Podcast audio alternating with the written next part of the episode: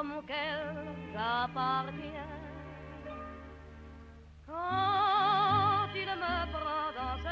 Esse podcast é um oferecimento Unifil entre as melhores universidades do Brasil. Eu sou o engenheiro Murilo Braguin e você está ouvindo um podcast do Engenharia Científica e eu teria aprovado o projeto do regador gigante no lugar da Torre Eiffel. E aí, pessoal, aqui é o Bruno e a Torre Eiffel é a TechPix da engenharia. Aqui é a Vanessa Deister, professora de História da Arte, e eu inaugurei o programa de férias com ex. Vamos falar hoje sobre Torre Eiffel. A gente pode falar do panorama histórico, podemos falar por que, que ela foi construída, quais foram os motivos da época, o que, que o pessoal achou, e depois entrar mesmo em aspectos construtivos, que eu acho que é o que vai chamar a atenção de quem está aqui nesse podcast, porque são quantidades assim extravagantes de construção em uma época, a época que foi construída, que é lá no final dos anos 1800.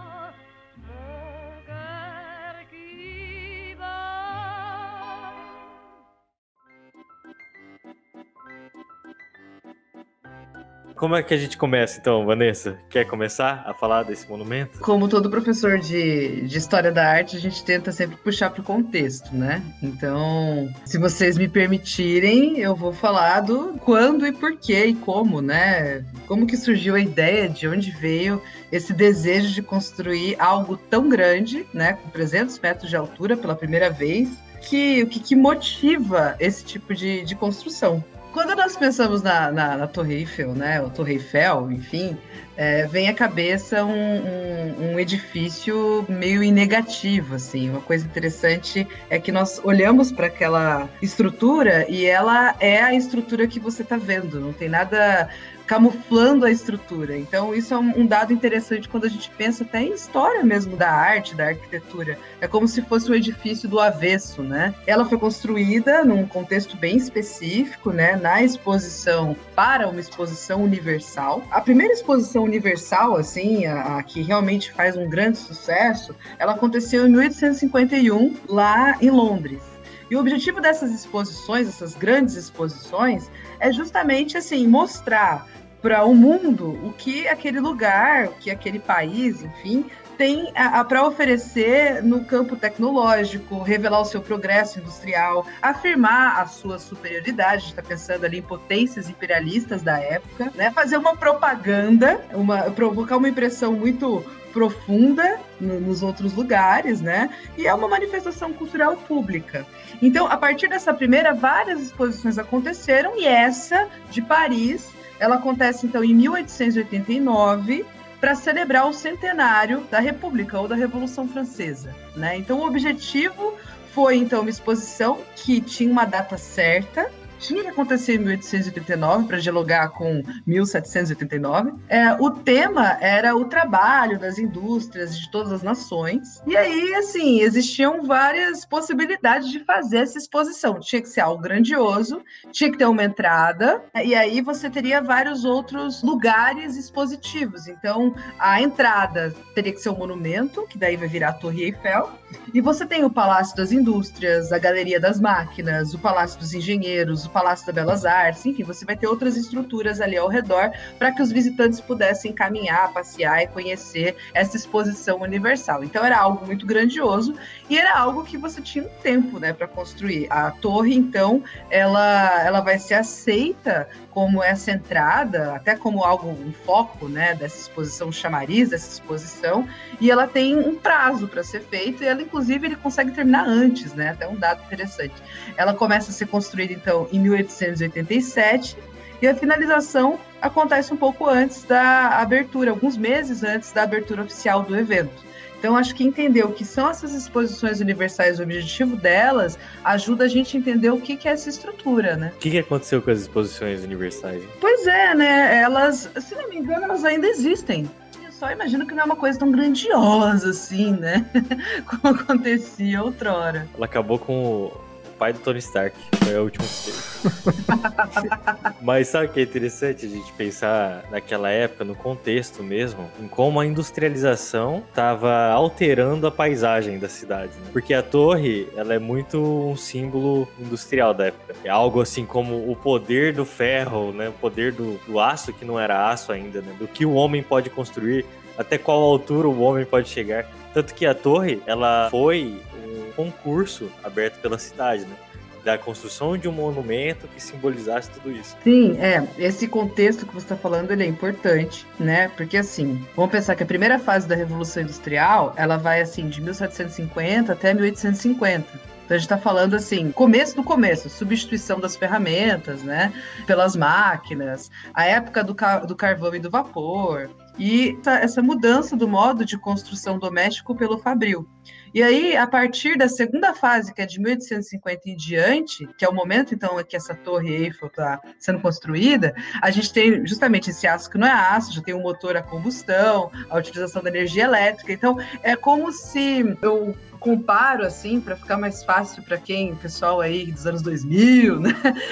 É mais ou menos quem viveu nos anos 90 e quem vive agora nos anos 2020, né? Eu, por exemplo, tive um Walkman, tive um Discman, tive um MP3 e, enfim, né? Você tem uma evolução muito rápida e a população percebe essa evolução tecnológica e sente que está vivendo algo incrível, tecnologicamente falando.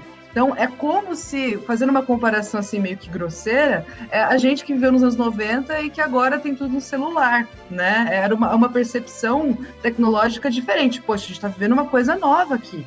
De repente, eu tinha carroça na rua e agora eu tenho carros que andam incríveis 20 km por hora. É, é, eu tenho agora né, uma, uma locomotiva a vapor que anda a 40 km por hora e as mulheres elas desmaiavam, porque era uma velocidade incrível, né? Aí a gente ri, mas todo mundo quando anda de avião dá aquele friozinho na barriga, né? Verdade, verdade.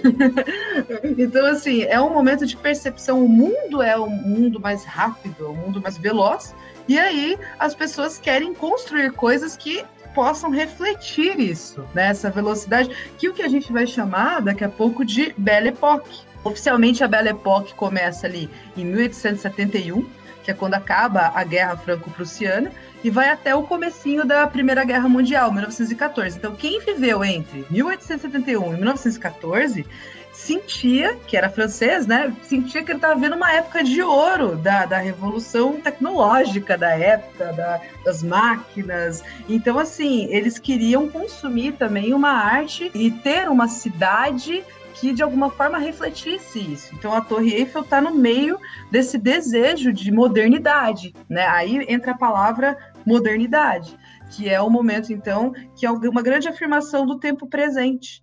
Né? O moderno, o artista moderno é aquele que olha para o mundo à sua volta e tenta falar sobre ele. E também você pode usar, como eu falei da outra vez, né, o termo moderno para qualquer coisa, né? Verdade, um termo pode não significar nada. você preenche Mas... o que você quiser. Mas assim, o termo moderno, né, quando a gente pensa em história da arquitetura, né, de, em modernidade, a gente fala de arquitetura moderna justamente esse momento, do final do século XIX, começo do século XX, e no, no curso de arquitetura eu coloco a Torre Eiffel como um marco mesmo para a modernidade. Então ele é um monumento que é quase que um divisor de águas, assim, é bem isso que você falou, até onde a gente pode chegar e de que maneira a gente pode mostrar o quão desenvolvidos nós estamos enquanto civilização. Né? Então é algo, é algo muito simbólico, né? Inclusive o, o Júlio Carlo Argan, que é um, uma referência aí, né, é, do pessoal da arquitetura, ele fala que é um farol que é o próprio símbolo da modernidade. Né? De vez em quando eu vou falar aqui do Argan, ele tem umas, umas coisas bem interessantes sobre a Torre Eiffel. E a gente está falando de uma torre que leva o sobrenome de um engenheiro da época. Então você falou até de ferrovias e o Gustavo Eiffel, ele começou trabalhando como um engenheiro ferroviário. É mesmo? É, isso eu, eu vi que ele gostava muito de que eu tinha lido aqui que ele era viciado, é um especialista em construção metálica. É, ele fazia bastante obras metálicas. Tanto é que ele fazia bastante ponte e fez até. ajudou até na obra da Tata da Liberdade. Isso é bem interessante. A, a gente consegue fazer um paralelo entre a Torre Eiffel com a Estátua da Liberdade. eu vi que ele tinha uma amizade com o escultor, né? Que, que pensou, que, que fez a, a estrutura externa, né? Então, a história foi o seguinte: esse engenheiro, Gustav Eiffel, nessa época, ele, ele era, vamos dizer assim, ele era um empresário, né? Ele tinha uma equipe trabalhando para ele. Ele começou a fazer obras grandiosas em estrutura metálica, que na época era estruturas feitas em ferro fundido, que era um ferro um pouco mais resistente do que o ferro anteriormente usado ou comum usado. Era quase como o início de um aço. Na verdade, existia nessa época até um preconceito com o aço, porque o aço era uma tecnologia muito moderna que ninguém sabia se realmente atingiria a resistência que eles esperavam. Por quê? Porque o ferro fundido ele é uma peça robusta, é pesada e o aço ele é mais leve, né? Então as pessoas desconfiavam dessa tecnologia. Então ele foi utilizando essas partes metálicas nesses projetos grandiosos e fazia pontes. Tem até uma ponte chamada Bordeaux. Bordeaux. que é uma ponte que tem um vão muito grande, que na época é, as pontes eram construídas em pedra ou madeira, né? Então o Eiffel vem com suas partes metálicas e fala assim: olha, eu consigo também vencer grandes vãos. Até é interessante que existe aí um crossover da história com a, com a Estátua da Liberdade, porque a Estátua da Liberdade, ela também tem origem francesa. E há um monumento que começou a ser construído em 1875. É bem próximo, né? É, por esse escultor aqui. Alguém, por favor, leu esse nome aqui. Frederic Auguste Bartholdi. Que era o projetista desse monumento que seria entregue para os Estados Unidos, que é a Estátua da Liberdade. Nessa época, existia um engenheiro super famoso chamado Eugene Violet Duck eu acho que é assim que se fala, tá? o projetista original da Estado da Liberdade, mas ele acabou falecendo durante a construção. Ele faleceu em 1879. Então precisava de alguém que também tinha alguma habilidade com estruturas metálicas para substituir esse engenheiro.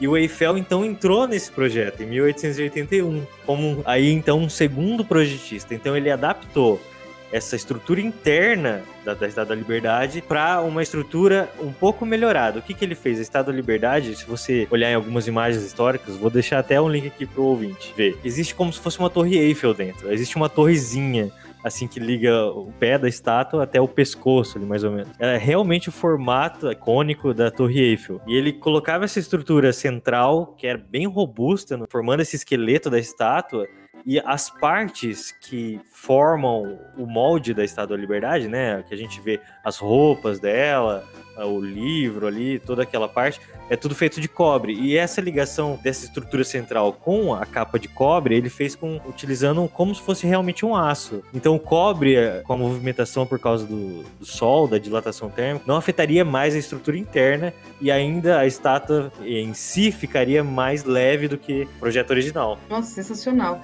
Inclusive, por isso que ela tem esse aspecto esverdeado, né? Muita gente não sabe, acha que é sujeira. é, corrosão, é corrosão do cobre. Pois é. Oi, pessoal, Murilo Narrador aqui. Eu vim aqui me corrigir dizendo que não é corrosão, é oxidação. A oxidação é o que causa principalmente aquela alteração de cor. A corrosão já é um processo de patologia onde a degradação realmente do metal. A gente tem desprendimento de partes desse cobre. Não é necessariamente o caso aqui. Valeu, gente. Bom podcast. Imagina, eu acho que ela dourada, assim, cobreada, devia ser uma, uma visão bem interessante, né? Imagina com a luz reluzindo, deve ser uma coisa assim. Devia ser interessante. Bem que eu acho que verde. Tem muitas esculturas que são já dessa cor, né? Por conta da corrosão, e que eu acho que elas são tão bonitas assim, com esse esse verde corrosivo.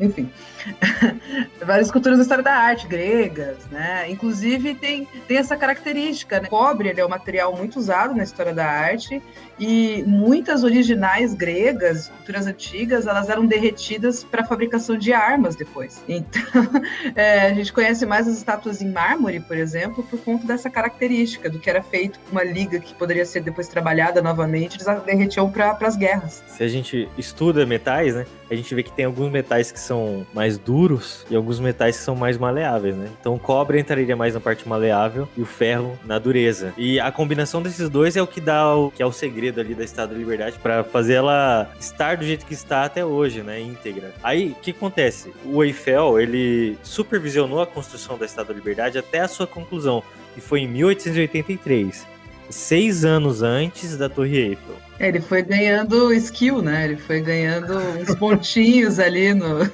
Ele foi no ganhando charme. XP. Isso, exatamente, XP.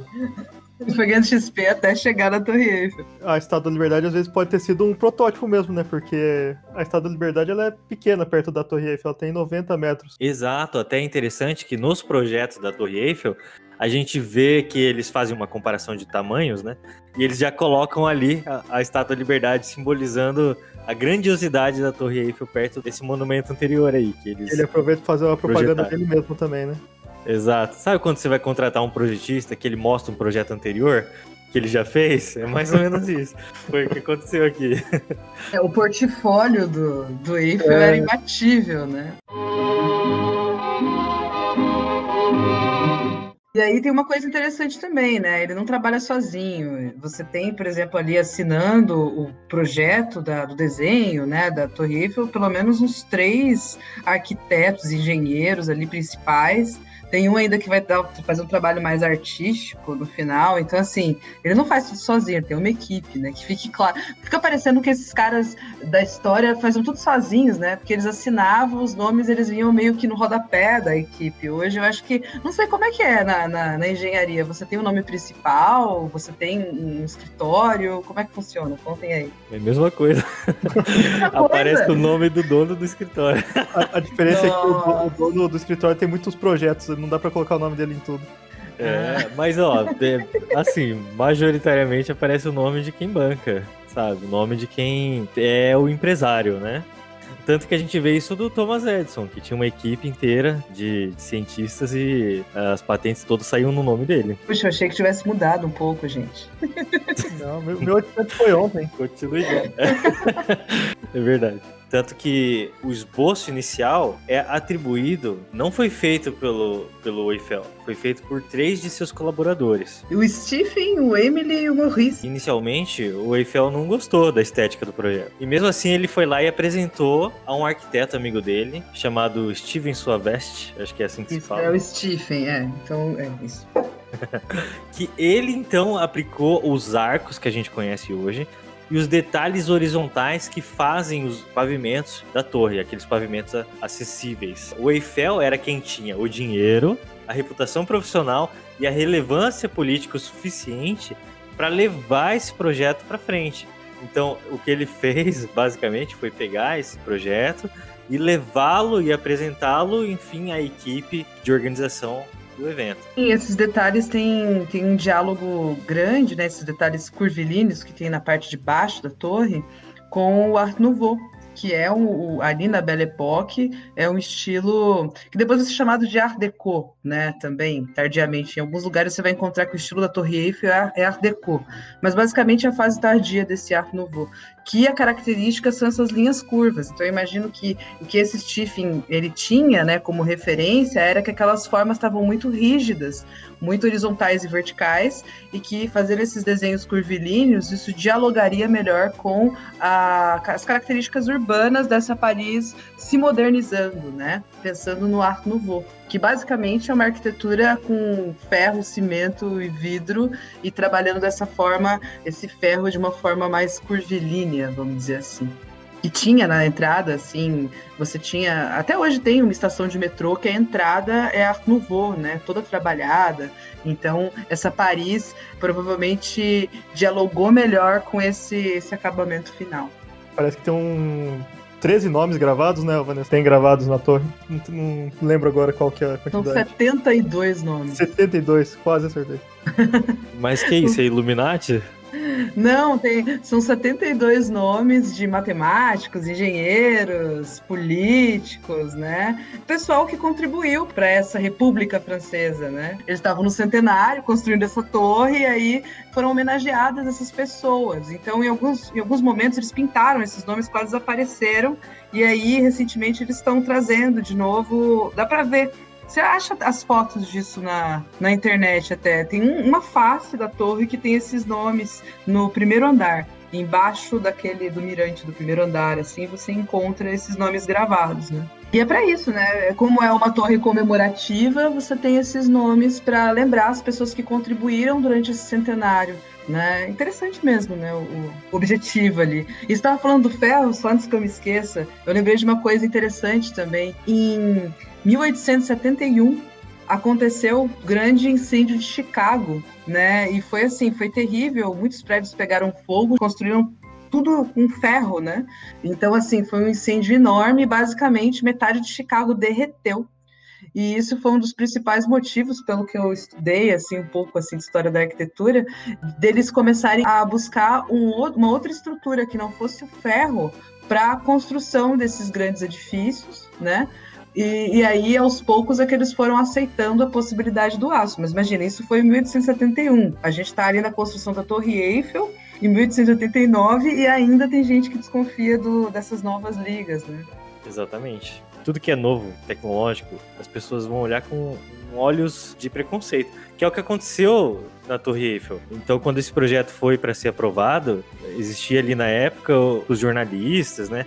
E eles falavam que era um, uma agressão à arquitetura clássica francesa. Ter um monumento totalmente diferente de todo o resto. E, e, ainda mais pela grandiosidade, diziam que apagaria toda a história arquitetônica da região, porque é, seria até então, nessa época, o edifício e a construção mais alta já feita pelo homem. Sim, sim. É, e aí, voltando lá pro, pro Argan, ele fala que a Torre Eiffel ela tem vários pontos interessantes, assim, enquanto marco urbano. Por quê? Porque, primeiro, ela não comemora nem celebra um passado, né, nenhuma pessoa, ela não exprime nenhum princípio de autoridade ligado também a uma pessoa. Ela esconde princípios ideológicos, vamos dizer assim. E basicamente ela glorifica o presente, que é a própria modernidade, e anuncia o futuro, como um farol para o futuro. Então, assim, se antes você tinha. Ele até compara, assim, né? É, antes você tinha como símbolo, por exemplo, o Coliseu, ele é um símbolo, né? Da Roma Antiga. A cúpula de São Pedro seria um, um, um símbolo da Roma católica, né? E aí essa torre seria o grande símbolo da modernidade não, não de Paris, mas de um momento, de uma época, né? E que está em Paris nesse momento. Então é interessante a forma como esse autor coloca a importância do marco arquitetônico virando um marco urbano. E é impossível, você anda em Paris, é impossível você não ver a torre, porque ela, ela extremamente iluminada, né, hoje, e ela já foi pensada, né, vamos falar, ela foi pensada para ser desmontada depois, mas o Eiffel, como era um cara fantástico, ele sabia se autopromover muito bem, ele não permitiu, ele arrumou sempre um jeito de não desmontarem a torre. É, isso é incrível. O próprio povo não, não quis também, não é? Sim, pelo que eu li, quando finalizou a torre, começou o turismo ali, né, para subir na torre, vendia esse ingresso para a pessoa acessar o topo da torre. Então, nesse momento, aí viram realmente que a torre não poderia ser desconstruída no final. Porque é, isso que você falou é bem interessante, Vanessa. Eu fico pensando, que ideia megalomaníaca é você construir algo de 300 metros de altura para depois ser desconstruído no final de uma exposição. isso, é, isso é muito louco de pensar. Um negócio que custou ali 6,5 milhões de francos na época para ser construído, que depois, no final daquele período, ele seria desconstruído. Dá pra gente falar um pouco sobre o que é a torre, né? A torre não é só uma torre, ela tem coisas dentro dela, né? E isso descobri muito, muito tardiamente. Não sei os ouvintes, mas eu, sei lá, cheguei no ensino médio ou depois até para descobrir que a torre tinha coisas, porque eu achava que era um negócio meio vazio, assim. Então, assim, ela tem no primeiro andar restaurantes, aí no segundo andar ela tem lojas, e aí no terceiro andar ela tem o um mirante. Inclusive, isso é um dado interessante. Preço que você paga, você pode pagar um preço que é para ter acesso ao primeiro e ao segundo andar, e aí você paga um pouco mais caro para poder subir no elevador pro, pro mirante lá em cima, para a parte mais alta. né? E tem um limite de pessoas também muito menor esse, nesse, de acesso ao mirante lá de cima. E aí uma, uma coisa interessante é, é, justamente isso, ele soube explorar, não era só uma torre, então era uma torre onde as pessoas iriam comer durante essa exposição. E no restaurante eles tinham uma relação assim de partes do mundo diferentes. A ideia era ser uma coisa meio exótica, assim, você vem aqui esses restaurantes, conjunto de restaurantes da Ásia, né? Então, assim, Olha só que interessante. É, era um, hoje você tem um restaurante e aí eu sei que existe nesse restaurante uma fila de um ano para você conseguir jantar lá. Pro Rodrigo Lombardi ir lá e reclamar depois, né, da vista. ele reclamou? Não tô ele sabendo. Ele reclamou. Ele falou que não dá para ver nada de lá de dentro. Sério? Dentro do restaurante. É. Ele falou que só dá para ver ferro. Estragou a viagem dele para Paris. Que pena. É, a gente está falando de um evento, exposição universal, eram eventos da elite mesmo. Então o pessoal que ia, né, que acessava, não era qualquer um, era uma existia toda uma pompa, né, para você subir a torre. E, ah, e tem a opção até hoje de você subir a pé também. Pelos, é. pela, pela escada. E aí você não paga. Se você for pela escada, você não paga. Eu imagino que ninguém deve fazer Você isso. paga, né, Vanessa? Você só não paga com dinheiro. você paga a sua alma, né? E com o seu joelho. Quero falar um pouco lá do projeto ainda que eu acho que é Sim. interessante. Para a comemoração dessa feira mundial, foram recebidos mais de 300 projetos de monumentos. O requisito era que o monumento deveria ter 300 metros de altura. Esse era o requisito. Deveria chegar até esse patamar. Agora, eu fico imaginando, Paris, naquela época, e até hoje, né, que a gente tem edifícios ali ao redor de pouquíssimos andares. Você fazer um algo de 300 metros equivale aí a um edifício de 100 andares. É um negócio monumental mesmo. É, eu acho que o ponto mais alto de Paris, tirando a Torre Eiffel, era a Catedral de Notre Dame. De um lado, você tem a Catedral Sacré-Cœur, que é aquela que fica, mas aquela fica no alto mesmo. Então você consegue ver a, é um outro mirante para a cidade, que é essa catedral, mas ela fica num ponto alto. A Torre Eiffel fica num ponto muito baixo, né? E ela vira um ponto de referência por conta da sua altura. E isso que você falou dos prédios ao redor, depois eu posso, posso falar mais, mas esses prédios eles são padronizados, eles foram feitos numa reforma, né? Eles são todos feitos de forma padronizada por uma reforma urbana feita anteriormente. Então, assim, era proposital que a torre fosse algo assim monumental e que chamasse muita atenção, porque esses prédios ao redor já estavam construídos. E assim, entre esses projetos, né, que a organização do evento recebeu, tinha muitos projetos bizarros, né? Um deles até era um regador gigante que jorraria água de maneira ininterrupta nos jardins ali. Isso ia servir muito bem como portão de entrada, né? Você vai entrar com um traje de gala e é recebido com um regador na sua cabeça. É, às vezes tinha ali um, um chofer ali com um sombrinho, um guarda-chuva. Guarda Mas um outro projeto que também foi bem bizarro que existiu era uma torre em formato de guilhotina para lembrar os horrores das vítimas do terror tempos anteriores ali da França. Eu acho que ia ser mais legal. Imagina. o concorrente mais forte do Eiffel era o projeto do arquiteto Júlio Bordet que apresentava uma torre semelhante a um farol. Você falou, Vanessa, de alguém que falou sobre um farol, né? Sim. A concorrência maior ali do Eiffel era esse projeto, que era daí uma arquitetura muito baseada na arquitetura romana, feita em pedra esculpida com vários detalhes, com pilares realmente com colunas né, de pedra. Porque esse arquiteto tinha uma rixa, né, com, com Eiffel e com a modernidade, e ele considerava construções metálicas vulgares, algo inferior, sem detalhes, suficiente para ser construído algo imponente. Olha só. É nessa época a maior treta era essa, dos engenheiros com os arquitetos, viu? Ah, mas. Época? Como assim? Até hoje. e ainda falava que o projeto do Eiffel era muito mais caro do que o dele. Será? Essa torre dele é uma torre meio renascentista, né? Meio. Não sei o termo, a Vanessa vai saber melhor, mas é um negócio meio grego, não é? É. Uhum. Eu, eu não conheço esses. Se mandarem, eu, eu falo. Ah, mas pelo que vocês estão escrevendo, tem cara de ser alguma coisa meio arco do triunfo megalomaníaco, assim. Aqui, ó, deixa eu te mandar, Vanessa. Nossa, eu não conhecia esse. É um farolzão mesmo. O Murilo gosta de usar o termo É um, um objeto fálico. Eu vou usar, eu vou usar o termo agora, hein? Moderno, né? O que me veio assim de adjetivo pra essa construção é rococó. Não. Nossa, é, mas, mas não tem nada a ver com. Porque o rococó, a característica principal é. é vem de Curva. rocaille, né? Que é de curva, de concha. Então, tudo que ele não tem é curva. Mas não tem aí, Vanessa, umas curvas aí, os Ele, pra mim, detalhes é assim. meio, é meio gótico. Ele, É, eu acho que tem ele é meio mais. escuro, meio triste, ouve música depressiva. É, eu acho que tem mais pro gótico do que pro rococó, mas mesmo assim, é uma coisa, é um ecletismo feio, assim. É um ecletismo muito estranho. Seria uma coisa meio, meio neogótica com meio neoclássica, assim, e que não deu certo no final.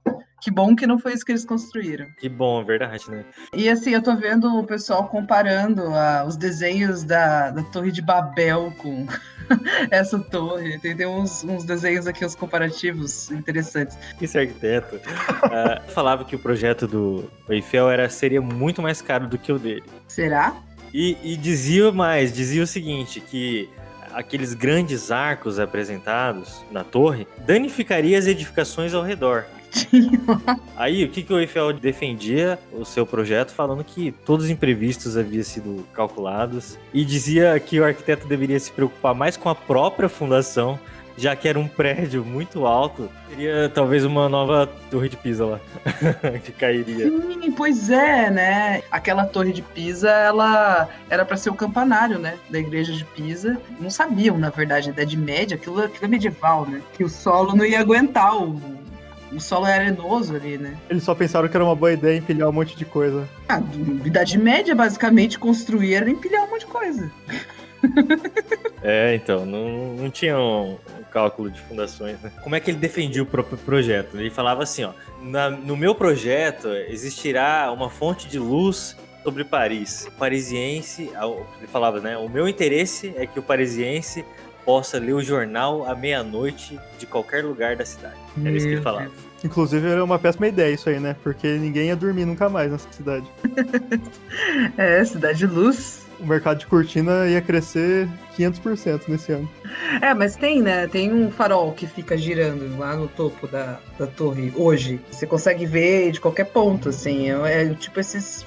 É um farolzão mesmo, que giratório, no topo da Torre Eiffel. Toda noite ele Ele- acende e fica lá chamando atenção. Ele fica, é, tipo, girando, assim. Igual um farol. é, é, onde que tem esse aeroporto? Acho que é aeroporto que tem, né? Esses. Ah, sim. Ué, aham. Enfim, é, é igualzinho, fica lá. Um canhão de luz ridiculamente forte em cima de Paris. Aí, então, né, o cara aqui, esse arquiteto ganhou, né? No final, não foi o projeto dele, mas atingiu o objetivo que ele queria. Não ilumina Paris, mas você consegue ter o ponto assim de referência fantástico. É, e se ele soubesse que depois os jornais seriam substituídos por celulares, não importa a luz né, que vem do ambiente. Pois é, né? O mais interessante é entender assim o diálogo dessa expressão, né, dessa torre com o que está acontecendo ao redor. Então, acho que bacana falar que nesse momento Paris é uma cidade que tem muitos cafés, muitos bares e muitos cabarés. Né? É uma cidade cosmopolita, uma cidade que as pessoas começam a, a buscar uma vida noturna, elas começam a ficar de uma forma mais efervescente, ocupando a cidade. Então, esse ocupar a cidade é, tem a ver também com esse desejo de ver coisas novas, de frequentar novidades na cidade. Então, eu imagino que, como um bom marqueteiro, o senhor Eiffel percebeu tudo isso e, de alguma forma, colocou isso no projeto. Né? Ele, ele teve uma boa assessoria ali para pensar isso que eu falei do Art Nouveau, que é sutil, mas que dá um toque todo especial né, para a Torre Eiffel, o projeto, o desenho dela. E assim, o lugar que ele escolhe, então, um lugar estratégico, né, próximo a toda essa reforma que foi feita pelo Barão de Haussmann entre 1852 e 1870, né? Basicamente esse esse Barão de Haussmann era tipo uma espécie de prefeito de Paris na época. Ele explodiu o centro inteiro de Paris, tanto que tinha cheiro de pólvora em Paris nessa época, e ele reconstruiu. E é por isso que quando você anda em Paris, você tem aquela avenida principal, a famosa Champs-Élysées, né? E você tem é, várias avenidas chegando de forma geométrica ali no Arco do Triunfo, Então você consegue andar de onde é o Museu do Louvre, né? Você consegue andar até o Arco do Triunfo e pegar uma diagonal até a Torre Eiffel. Então, assim, você já tem uma cidade modernizada na base da pólvora, né? Não vou entrar nesse mérito, e, mas você tem uma cidade totalmente reconstruída, e aí vem ele, meio que o Eiffel vem com essa torre para coroar um outro ponto, mas que de certa forma dialoga com toda essa geometria da cidade, é muito bonito. Inclusive, eu convido para os ouvintes a pegar o, o desenho ali, pega o Google, Google Earth, Google Maps e tenta fazer esse desenho que eu estou comentando, sair do, do Louvre, numa diagonal pela Champs-Élysées ali, você chega na, na Torre Eiffel. Então, assim, você pode fazer isso a pé, demora um pouco, mas você consegue, né? Então, foi uma cidade modernizada, né? Com princípios políticos também, né? O objetivo era dificultar ter uma nova Revolução Francesa, porque basicamente antes a cidade, o centro da cidade era um centro meio caótico, assim. Então era fácil você ter ruelas para as pessoas fugirem, para fazer barricada, para se esconder. Então o objetivo dele foi fazer uma cidade mais limpa e mais difícil de ter insurreição. Lembrando que o Louvre vai ser praticamente o primeiro museu público do mundo. Né? Então você tem depois da Revolução Francesa esse desejo de mostrar né, o que são os valores né, é, de liberdade, igualdade para o mundo inteiro. Né? Então o parisiense tem essa vontade de aparecer assim, há muito tempo, e aí a torre é, ela é um, um marco mesmo, né, urbanístico, histórico, arquitetônico e da engenharia. Vamos lá, então a gente está falando de um projeto super revolucionário, ganhou então esse concurso, mas o que acontece? O orçamento previsto pelo Eiffel foi muito maior do que o disponibilizado pela comissão do evento. Então, segundo o projeto, a torre custaria o equivalente a 6,5 milhões de francos, só que a comissão disponibilizou apenas 1,5 milhões de francos. E daí o Gustavo tinha na mão aí agora um problemão, porque ele tinha ganho o, a licitação da, da obra pública, vou chamar assim, mas ele não tinha orçamento suficiente para desenvolver o seu projeto. E o que, que ele fez então? Ele falou o seguinte: olha, como ele era empresário, era influente, era político da época, né? Andava ali no meio político, ele falou: vou levantar o dinheiro suficiente para construir, só que o lucro gerado pela exposição do monumento nos próximos 20 anos vão ser meus. Então foi esse acordo que ele fez nos próximos 20 anos. Ele já esqueceu a ideia de demolir depois de um ano, né?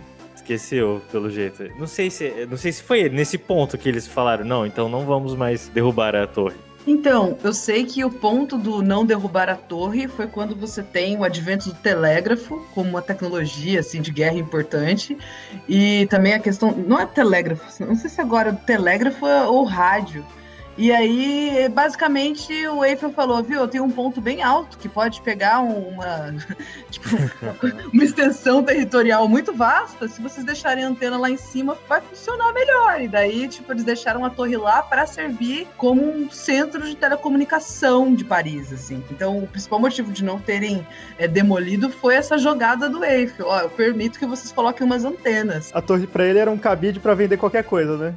Basicamente. Preciso de um restaurante. Fala, tem um restaurante ali em cima. Fala, preciso de uma torre. Tem, preciso de uma antena. Tem uma, torre, tem uma antena ali em cima. Pode colocar. A torre Eiffel era TechPix. É. É, é pode ser.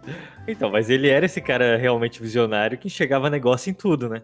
Então, até por uma dificuldade aqui de não ter dinheiro suficiente para construir, ele já enxergou uma oportunidade, né? Então, ele foi lá e, e, em seis meses ele deu início à construção da torre. Então, em janeiro ele não tinha orçamento. Seis meses depois, ele fez a montagem do primeiro pilar da torre. Então você vê como o cara era influente, né?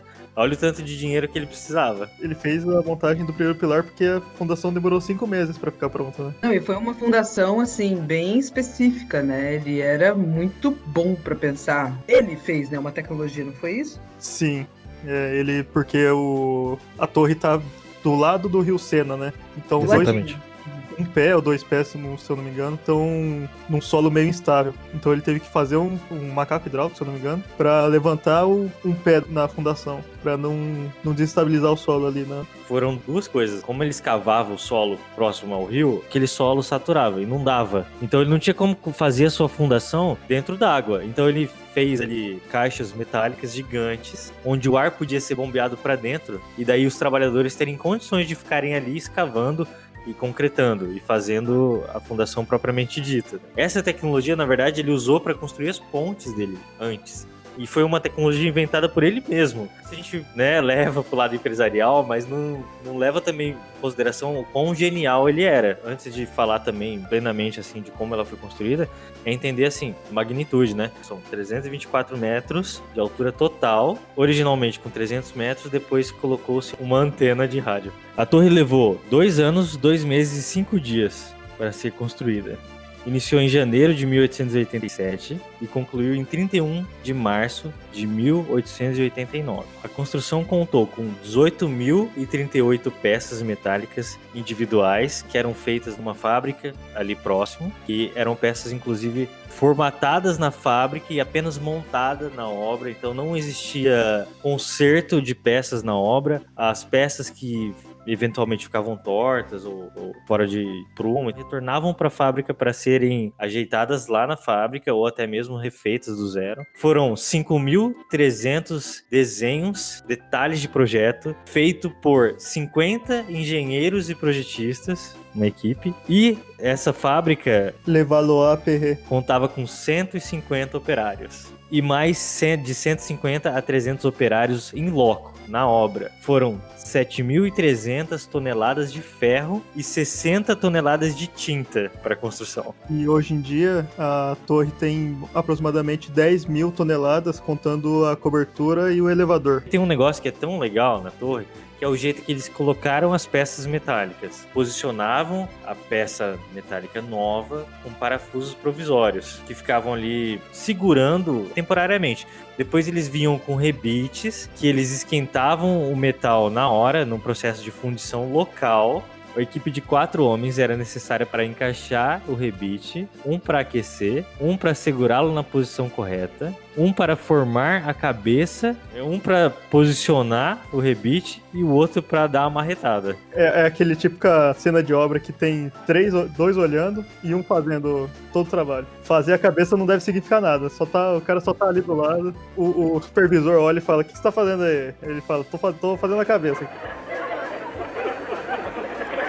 eles esquentavam para colocar na peça, porque quando esquentava ela dilatava, então você coloca, juntava as peças com a peça dilatada e quando ele esfriava, ele ia retraindo, fixava as duas peças. Então melhorava a estabilidade da, da estrutura, né? Exatamente. A gente tem um prego, um pino de ferro que tá é, maior do que ele é, porque ele está dilatado pelo calor, e quando ele esfria, ele junta as duas partes pelo processo de contração do ferro.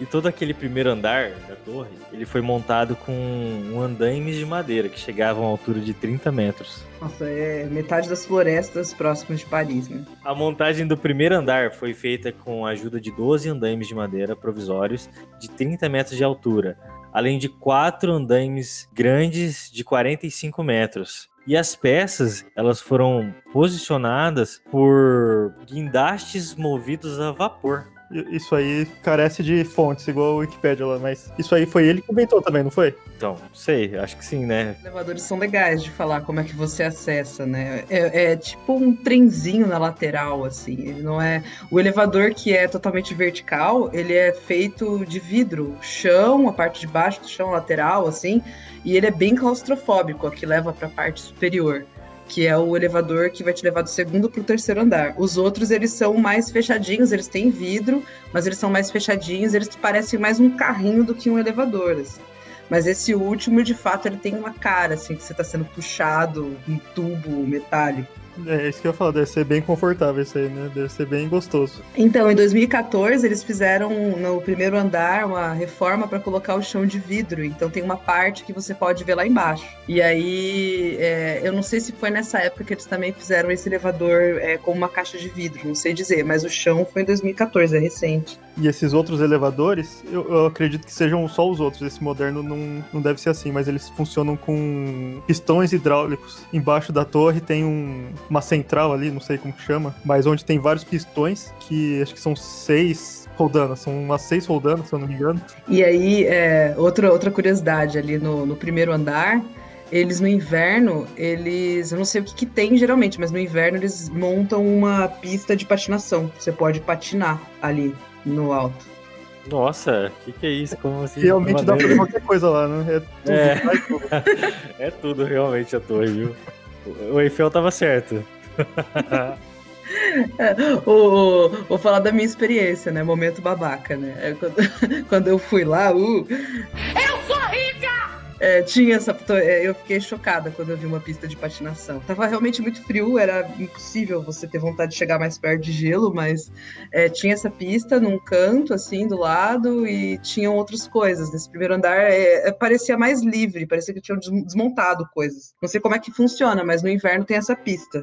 E pelo que eu sei, não é, não é permanente. E aí no, no, no segundo andar tem, eles vendem muitas e muitas eh, torres, mini torres Eiffel superfaturadas, assim, um preço exorbitantemente maior do que qualquer outro lugar para os turistas comprarem, para falarem que eles compraram na Torre Eiffel. Então, é, se você for em qualquer outro ponto da cidade, você encontra a mesma torre ridiculamente mais barata, né? Mas é, é, tem umas coisas engraçadas, assim. Na base também da torre tem muita gente vendendo muamba. É, é tão grande que é difícil é, de mencionar, né? Porque é inversamente proporcional à Mona Lisa, que é muito pequena, as pessoas se decepcionam a Torre Eiffel, quando as pessoas vão lá, a reação de quem está ao redor é que, nossa, eu não imaginava que era tão grande. Acho que para engenheiro, você vê a proporção, imaginar a proporção é uma coisa, mas para quem é leigo, né? É, é, bem interessante ver a reação das pessoas. Nossa, isso é enorme. E assim, uh, os outros monumentos da cidade são grandes. Então a Torre Eiffel é realmente absurdamente maior, né? Até hoje. Né? Ela é um grande monumento urbano. Fala o que tem no último andar, Vanessa a princípio não teria nada, né? Mas ele fez um escritório para ele, né? Que inclusive tem uma parte desse, desse escritório lá, ele fica é uma parte de vidro, né? Que tem um boneco muito creepy, muito esquisito do próprio Eiffel conversando com Thomas Edison, né? Fica essa cena lá congelada. E aí, do outro lado, o que tem, tipo, o que era, era esse espécie de apartamento privativo do Eiffel, onde ele recebia essas figuras importantes.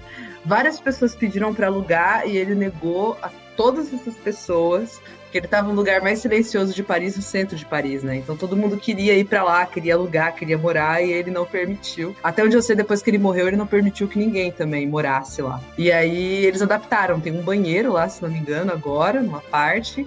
Do outro lado tem um, um negocinho para você comprar champanhe. Ué?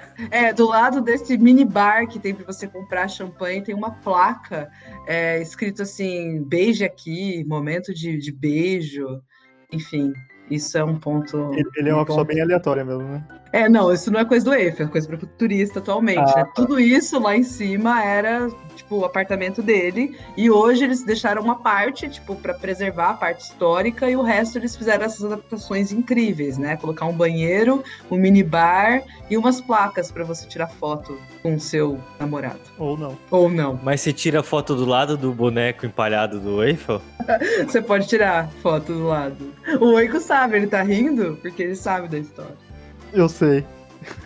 Foi Ladies and gentlemen, the story you are about to see is true.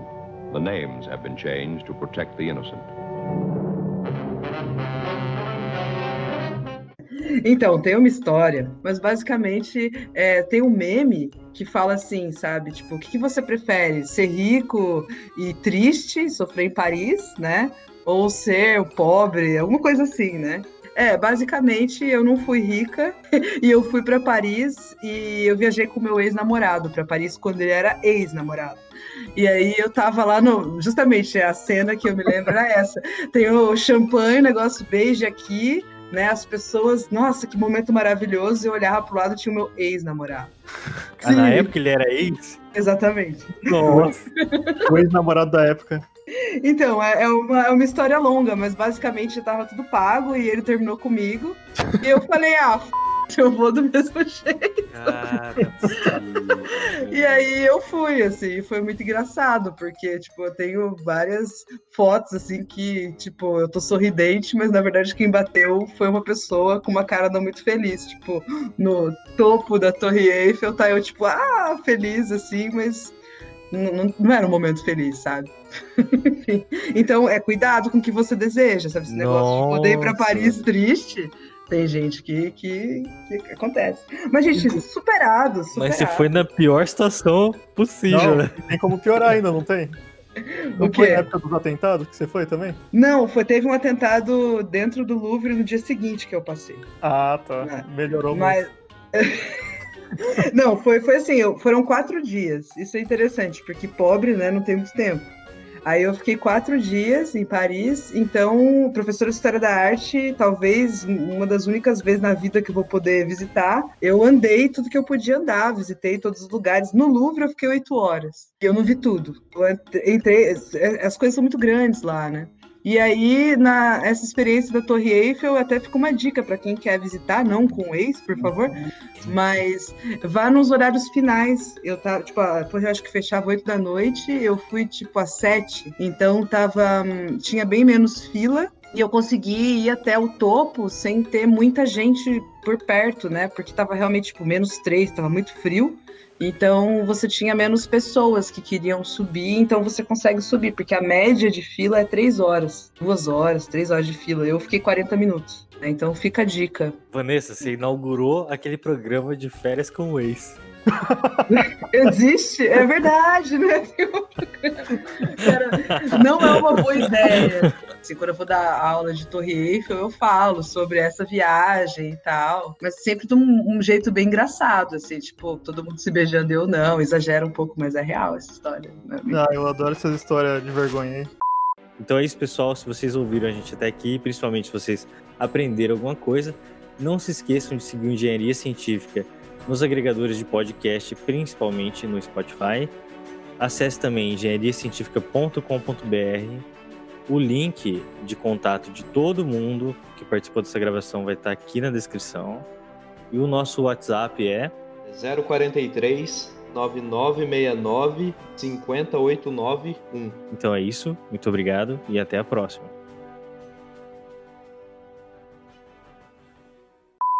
Tem uma coisa aqui também que é legal da, da Torre Eiffel, legal não, né? Meio mórbido, mas ela é toda protegida, não só para a pessoa não cair, mas para ninguém pular lá de cima. Mesmo se você tente pular, você não vai conseguir. É, eles fizeram proteções de um jeito para que as pessoas, que era muito comum, as pessoas subirem lá para isso. Tá? né? Sim. Inclusive, existem vídeos do pessoal que testava modos diferentes de voar. Já viram Ah, esses eu vídeos? vi isso aí. Isso aí é que eles pulavam, é super tenso, né? Então, assim, Nossa. ela é toda trabalhada, toda protegida para isso. Então, mesmo se você estiver lá com o ex, não tem como, gente, jogar ninguém lá de cima, é super seguro. assim. Os monumentos, mais, mesmo com chão de vidro, os monu- monumentos mais seguros, assim, fica a dica também.